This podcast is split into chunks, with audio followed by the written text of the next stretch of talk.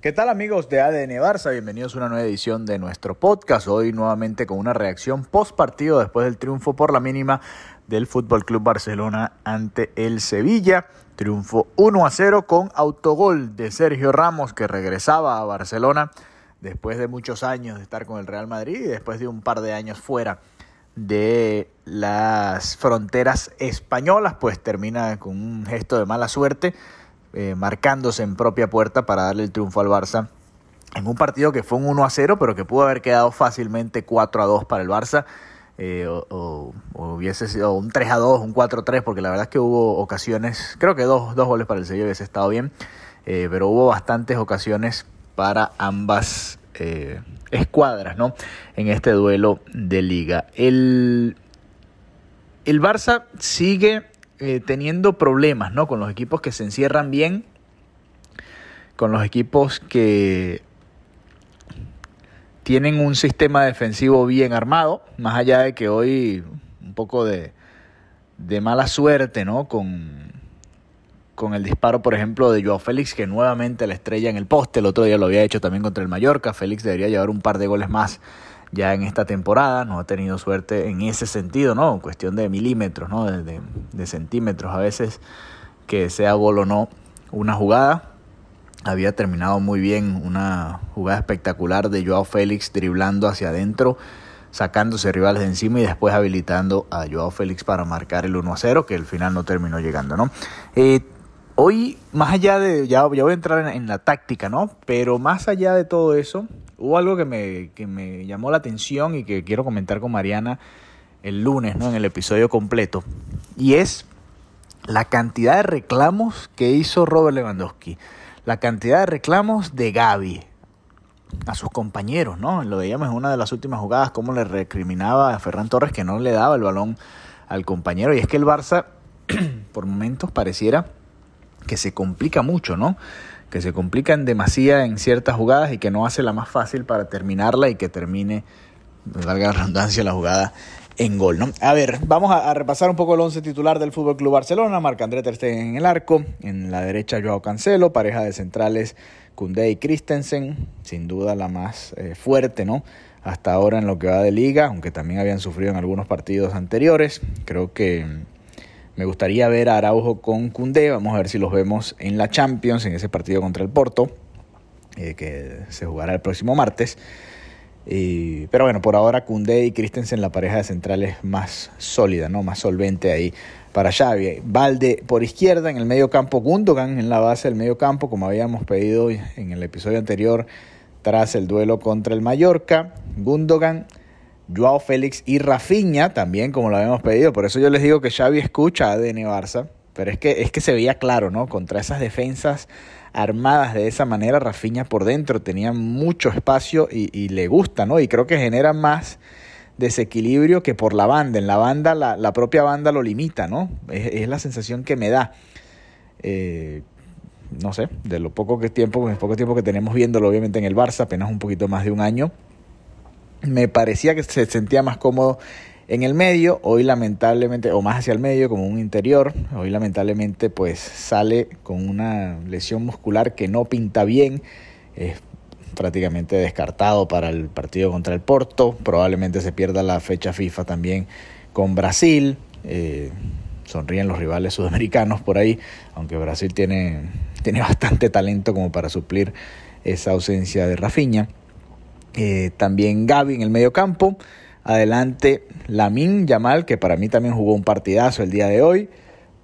Robert Lewandowski y Joao Félix del otro lado, del otro costado, que también sigue siendo de los más peligrosos, ¿no? Eh, tuvo varias de las aproximaciones del Barça en sus botines y creo que hoy se fue lamentablemente un poquito temprano, sin el gol que se mereció. Ya después se fue diluyendo en la segunda parte, después de una primera parte en la que había sido de los mejores, ¿no?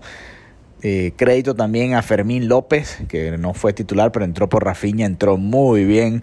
Se mereció, eh, lo que pasa es que entró y la primera jugada prácticamente que toca el balón, una de las primeras, recibe ese pase de Lamin Yamal, que debió haber sido el 1-0, así como debió haber sido el 1-0 la de Joao Félix en el poste, pero bueno, así es el fútbol.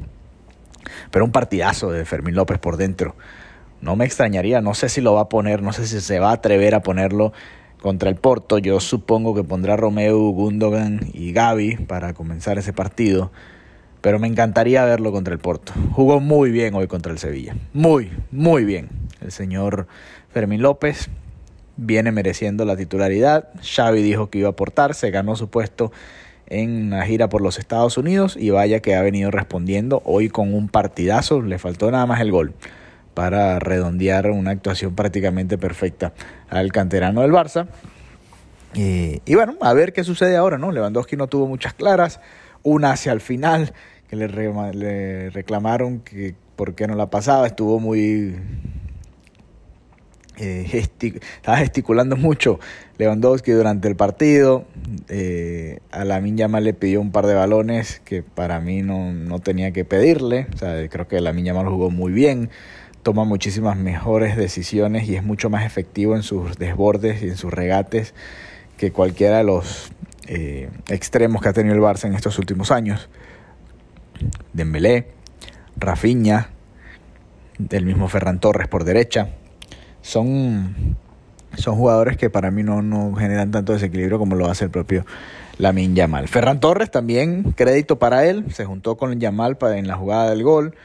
Muy bien en ese centro, encontrando eh, esa jugada del Barça que tanto nos gusta, ¿no? un extremo encontrando a otro, eh, atacando el espacio. Lamin Yamal iba a recentrar ese balón, en la trayectoria no parecía que le iba a llegar ese balón a, a Fermín López, pero bueno, termina encontrando a Sergio Ramos, que viene en una posición incómoda, retrocediéndose de su propio arco y se la termina llevando por el medio para marcar el único gol del partido. Un partido que terminó 1 a 0 con otro gol feo, pero que la verdad que fue un partido muy entretenido. Crédito para el Sevilla que le complicó las cosas al Fútbol Club Barcelona. Y lástima para el Barça que no pudo ganar entre semana contra el Mallorca, porque hubiese sido una semana prácticamente perfecta.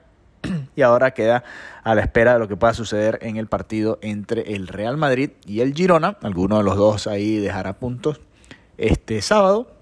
El Girona le sigue al Barça con un punto menos, el Real Madrid con, un punto, eh, con dos puntos menos que el Fútbol Club Barcelona. Así que en caso de ganar el Girona, pues los pasará, tendrá 22, el Real Madrid se quedará con 18. En caso de que empaten, pues el Girona empatará al Barça en 20 puntos y el Real Madrid llegará a 19. En caso de que gane el Real Madrid, pues tendría el Madrid 21 puntos, el Barça 20 y el Girona 19. Así está la pelea en la punta de la clasificación para la Liga Española, también a la espera de lo que pueda hacer el Athletic Club de Bilbao contra la Real Sociedad en un partidazo, el Derby Vasco y también el Atlético de Madrid tiene un partido menos, ¿no? Eh, que el partido que no pudo jugar.